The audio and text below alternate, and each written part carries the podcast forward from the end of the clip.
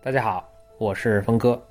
本期知识派对，我们邀请到了啊、豆瓣友人 Phil 同学。Phil 呢，像简历里一样，也是一位心理咨询师。在这期节目中呢，他跟我们分享他跑北京马拉松的这个经历。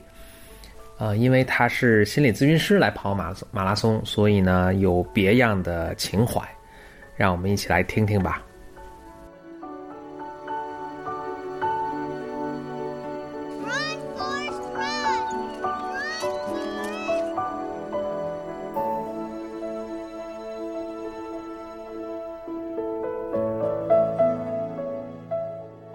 那个在录之前，我先要呃 make 几个 announcement。首先是就是怎么人听，事罢免。对对。对啊，不是我吗？啊，对，一个 announcement 是王宇老师要去欧洲度假，呃个把周，这要工作啊，去欧洲工作个把周，所以呢，再下来几两周的时间呢，我们如果我们在录的话呢，就王宇老师不就没有在练习，但是呢，王宇老师可能想打算从欧洲现场给我们带回来一些对，跟欧洲人民相关的一些呃报道。对做一系列这种尝试吧，就是说在现场做报道，看看听众们喜不喜欢。嗯，还不喜欢。嗯，还一个 announcement 就是，呃，怎么收听我们的节目？一个是可以直接通过荔枝 FM 的应用，从 iPad 或者是 iPhone 上面收听。呃那很多听众可能现在就是从这上面收听的。还有可以通过呃 iTunes 的 Podcast 去收听，就大家上 iTunes 去。那个 iTunes 那个，反正你用你肯定知道了，去搜索它那个 Podcast，然后搜索“知识派对”，知识就是知识就是力量的知识，派对就是 party 那个英文那个词来的派对，呃，会有两个，就是大家找那知识派对（括号 new） 回括号那那个就是我们现在在更新的，啊、可以所以可以可以从 iTunes 上收听，还有一个呢，就是也可以通过我们比如说我或者简历里的公共微信来收听，嗯，嗯，对吧？呃，我的微信公共微信就是峰哥公号四个字的汉语拼音，简历里的应该就搜简历里就能搜到。能搜到吗？简历里叫 Jane Lee 一二三一，就是 J A N E L E E，然后阿拉伯数字一二三一就行。好，这是如何收听，就有这三种方法啊。再有一个 announcement，announcement 比较多啊，因为我们从来没没有做过 announcement。呃，再一个 announcement 就是，请大家给我们回反馈，就是可以通过微信公共微信，可以通过豆瓣儿，我们几个都在豆瓣儿上啊。嗯，简历里的豆瓣儿就是简历里，我的豆瓣儿就是峰哥何峰，王宇老师豆瓣儿是财经王宇，可以给我们留言，或者可以通过微博，啊、给我们反馈，就是你喜欢不喜欢这节目啊，什么意见啊，不喜欢这个音乐呀、是太长了太短了，或者你想听什么哎，呀？想听什么内容啊都行，我们特别特别高兴，呃，特别希望能收到大家的回馈，因为我们现在在看荔枝 FM 上面的这个人数已经超过一千了，然后 iTunes 上人也有，然后豆呃在豆瓣上还有我们微信上，反正也有，我们反正就希望听到你的反馈。还有一个 announcement，不是 announcement 了，就是如果你觉得我们节目好呢，希望你在你的朋友圈中分享，也是豆瓣、微博、微信上都分享，让更多的人呢来收听我们的节目。没了，你们大家有补充吗？好无聊的 announcement。啊，插插播一则广告，行，就是呃，王王宇同学就是之前在豆瓣上写的青年危机系列文章，然后现在呢，就是把他们逐渐逐步就是都读出来，放在咱们这个播客的平台里头，也希望大家喜欢，谢谢。不喜欢也没关系哦。啊，对，就那顺便补充一下，就说我们有几个系列了，一个是我们知识派对每周呃和大家聚在一起的一个系列，像我们这周是四个人，有一位嘉宾啊，等会儿介绍，还有就是我们各自自己的系列，比如说简历老师有一个叫赛系列，是专门跟心理学相关的，王宇老师是把自己的美文阅读出来给大家分享。就是青年危机系列，主要就是帮助大家就是找寻在，呵呵刚刚就是跨越了这个二十五岁这么一个坎儿了之后，一些身份认同方面的困扰吧。哎，so 高兴。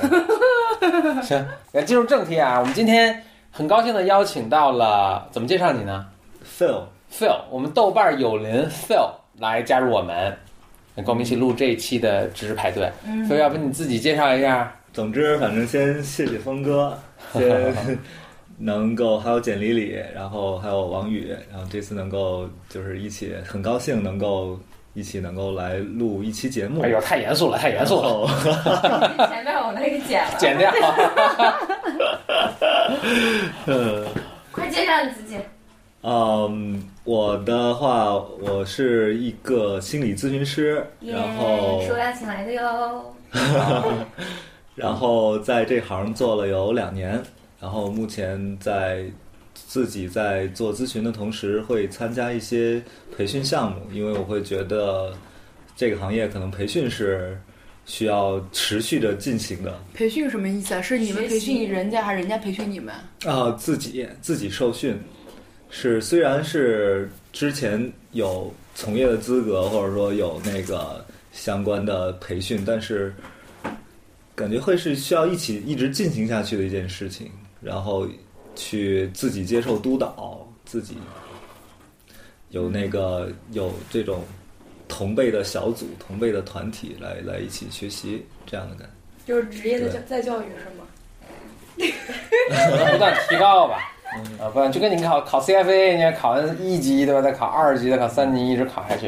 也不止啊，做嗯做咨询就是还挺必须的一个东西，它还不是不属于那个社会上在回炉啊什么的，就这个就督导啊、学习啊，就是好像这个行业是你必须边边做边学的。嗯嗯不过我知道 Phil 在好几个那个项目上，我知道有一个是在中美 Kappa 的那个项目上，对，嗯，精神分析，是的，是一个以精神分析为主，或者说心理动力学治疗为主的一个项目。然后还有一个是以认知行为流派为主的一个硕士项目。啊，然后是美也是一个在线的美国大学的一个项目。然后三年前两年学习，第三年是安排的有实习，就是在北京当地找了一家医院，然后进行实习。啊，这两个项目会有会有很不同，但是我觉得这个也是因为可能不同的来访者适应于不同的方式吧，所以说觉得也想就跟练剑似的，你要练剑宗，要练气宗。那你能把这剑宗跟气宗跟咱们解释一下吗？就是你刚刚说俩名词，一个叫心理动力，一个叫认知心理，这俩啥意思呀？嗯，心理动力的话是从以精神分析为为基础，然后就是有点类似于国外的那种精神科的一个一个传统，然后从诊断，从他的人格还有病理各种诊断，然后去，嗯，好像是怎么说呢？哪一个是从弗洛伊德那个传统传承下来的？心理动力，心理心理动力是弗洛伊德那个对啊，所以就是你小时候的呃经历啊，什么会影响你的整个性格的形成啊，等等，是这些这这个路数吗？对，然后会比较关注于咨询关系，嗯比较关注于，嗯，通过，嗯，就是日常生活在咨询中的某些表现什么的，然后来通过，嗯，一个真实的关系来发生作用。然后像认知行为的话，更像是有一些，嗯，框架，有一些模式，然后，嗯，会关注症状更多一点，而不是，嗯，人格方面。所以说会有一些区别，两个两个流派。对，不过现在好像美国，美国那边就更流行，就是比如说近近些年嘛，更流行那个认知行为。因为认知行为它它不是特别的，就单纯认知行为不太解决人格层面上的问题，就是疗程短啊，然后，嗯，而且像像西方的，它主要心理治疗放在那个啊，这个我拍几张照片，到时候给我们那个网友到时候就配图嘛。因因为西方那个保保险制度就会对，就会保险公司会需要你希望你短平快的把咨询做完了，所以他不会希望你解决人格层面上的问题。嗯，但动力学能帮治疗师去理解来访者，就还是应该是非常应该学的。是。而且动力学的话，也会有一些短程的治疗。对对，嗯，等于一个中医，一个西医是这意思吗？一个治疗一个治标治本，嗯，然后高度概括。哇塞，哇塞！我刚才也是这么想的，我就没这么说。你们把中医抬到一个非常高的高度啊！我这个破布金斯不是白念的。动力学可是很牛逼的，你的意思是那我个？那你中医也很牛逼啊，也很牛逼真是。行，行。所以说，嗯，工作之外的话，可能跑步是我的业余爱好。哎，这个这个说说，这个说说，因为我们听说 Phil 你是刚刚就刚跑完北京的那个全马，对。嗯全程马拉松，就是四十四十二公里是吗？对四十二公里，然后嗯，讲讲怎么开始呃跑步的，不归路的，包括王宇老师也跑过。半马是吧？所以我们在这儿，当然我我跟简丽丽好像是五公里，我们不知道有没有跑下来过，所以就也想向大家学习一下，是怎么怎么开始跑，怎么坚持下来的。你你先说吧，你我觉得你看起来体格就比我专业很多，你 你是怎么走这条不归路的？啊、我在想，如果半年之前如果见到的话，可能不是这个样子。所以就跑了半年，正儿八经就是那种每周四五次的跑，哎呀妈呀！有一次多长时间？哎，不是跑多久？不是呃多少公里？嗯，平均下来一次十到十五公里的样子。所以半年前你也像我这样大腹便便是这意思吗？嗯，应该有照片儿，到时候可以那个什么对比一下可以励志这个半个月之前跟现在。一切皆有可能。对，因为当时的话，我个人感觉当时是，嗯，是从六月份开始的，然后生活可能是有一些新的决定，然后有一些新的变化，譬如说譬如说要搬到北京，啊，我以为你要为了去非诚勿扰，现在赶紧减个肥呢。要不然北京一看天气污染这么糟糕，决定开始跑步了。对 是这样，对，让自己自己的肺活量来给北京净化清空气就。是早死早超生是这意思吗？是赶在来北京之前赶快跑，因为是九月份来北京的，哦所以说六月份开始跑步。然后还有一个杭州，嗯，嗯是的。然后另外一个好像是跑步是用来一个纪念杭州的一种方式。然后我还记得当时每天早晨，呃，因为当时杭州非常的热，四十度，可能大家不知道有没有关注今年夏天杭州的气温是全国最高，呃、连续你跟我们南京人民讲这个东西，真是的。对，但是今年南京好像还真的没有杭州那么热那个热，所以说今年那边气候比较反常，然后每天四十度，大概持续了一个月，然后那个时候就开始每天早上五点钟跑步，所以你是为了纪念它的热，还是为了纪念你要离开这个热？纪念离开这个城市吧，可嗯能是。虽然我只待了一年，但是那边有一些记忆，包括有一些新认识的朋友。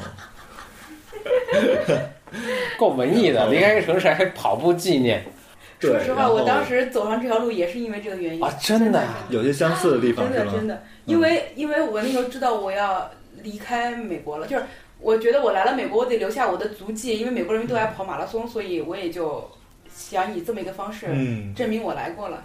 呃哇！塞，嗯，然后那时候能做的其实也不多，然后就是每天绕西湖跑一圈儿，西湖大概十二三公里的样子吧。然后刚开始跑不了那么多，所以就慢慢儿，然后一点儿一点儿加，然后也在跑道上跑，因为当时在浙大呀，在什么地方会认识很多朋友，然后就在浙大的操场上跑，然后就是这样开始的。其实也说不清楚为什么。你当时有 那个，比如说增强肌肉训练吗？比如说膝盖周围的肌肉训练之类的吗？没有任何，所以说我跑了半个月就受伤了。那肯定啊，对，然后直接膝盖受伤，然后停了半个月没有跑，这半个月超级郁闷，因为那个你是第一次能跟我们说。下受伤是什么感觉吗？嗯，其实老伤了，因为我从小打篮球，然后就膝盖就一直没好过。但是跑步的话，对膝盖最大的影响，我觉得是在于刚开始体重没有减下来，所以说对膝盖的冲击太大。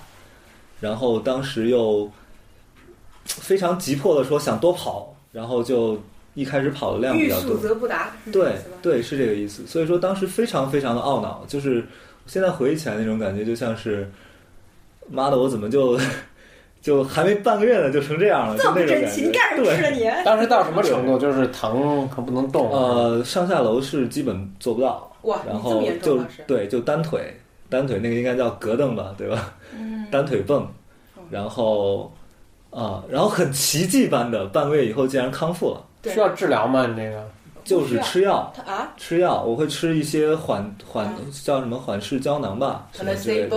对对，其实就是那种让自己感觉好点儿的东西。嗯，嗯，然后哎，那那一般要跑步之前，比如说你需要做什么训练呢？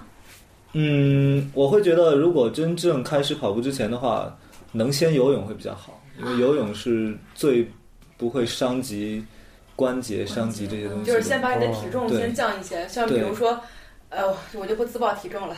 就是如果说你在这个正 就是正常体重这个范围之外，然后你再开始大规模长时间的这个训练，就是对膝盖损伤非常大。非常大。对，所以我觉得我们这时候就是，即便就是很多朋友也都对这个长跑有了很大的这个热情了之后，要先遏制一下自己，就不要就是刚开始上来就每天跑，或者是一天跑个三五三五呃一个星期跑个三五次，这都不行。你一天跑个三五次，就是三五次，我的意思是对十公里以上的。一次跑一一次跑一百米啊，不是不是，就就一次十公里这种，就是因为很多人就刚开始会很心急嘛。因为对于初跑者，我觉得我当年也是这样的，就嗯初跑者会很心急，因为中央公园一圈正好是十公里，我家在中央公园旁边儿，所以呢，我就想说，哇塞，那不是赶赶紧的。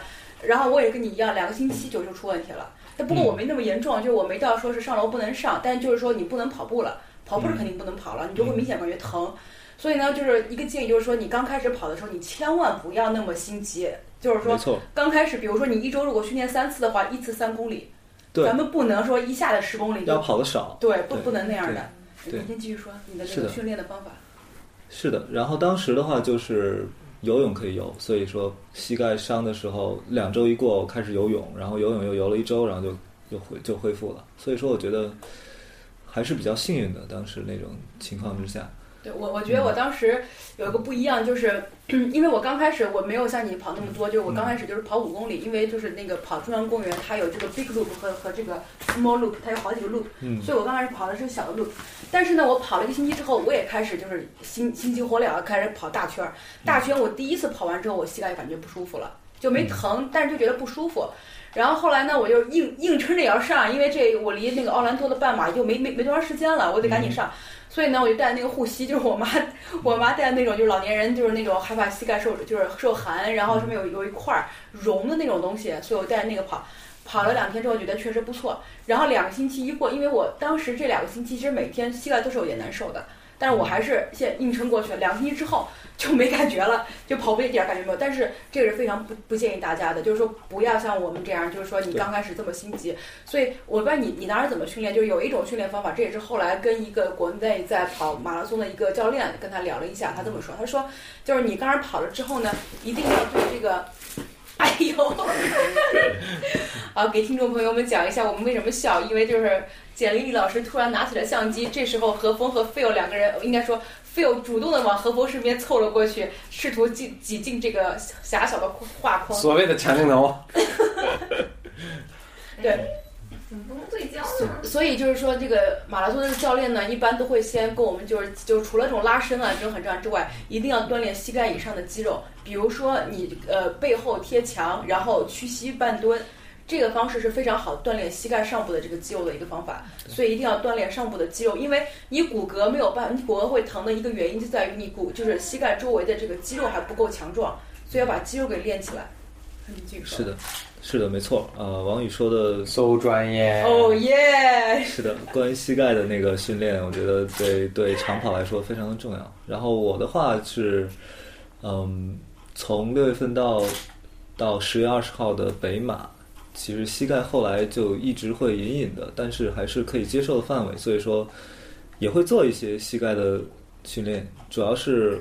我没有说专门说要训练膝盖的某个部位，我是做深蹲或者做 squats 这些，就是腿部下肢的一个肌肉的锻炼，我会觉得非常有用。而且这个肌肉的锻炼对于速度是很必要的，对于基础速度很必要。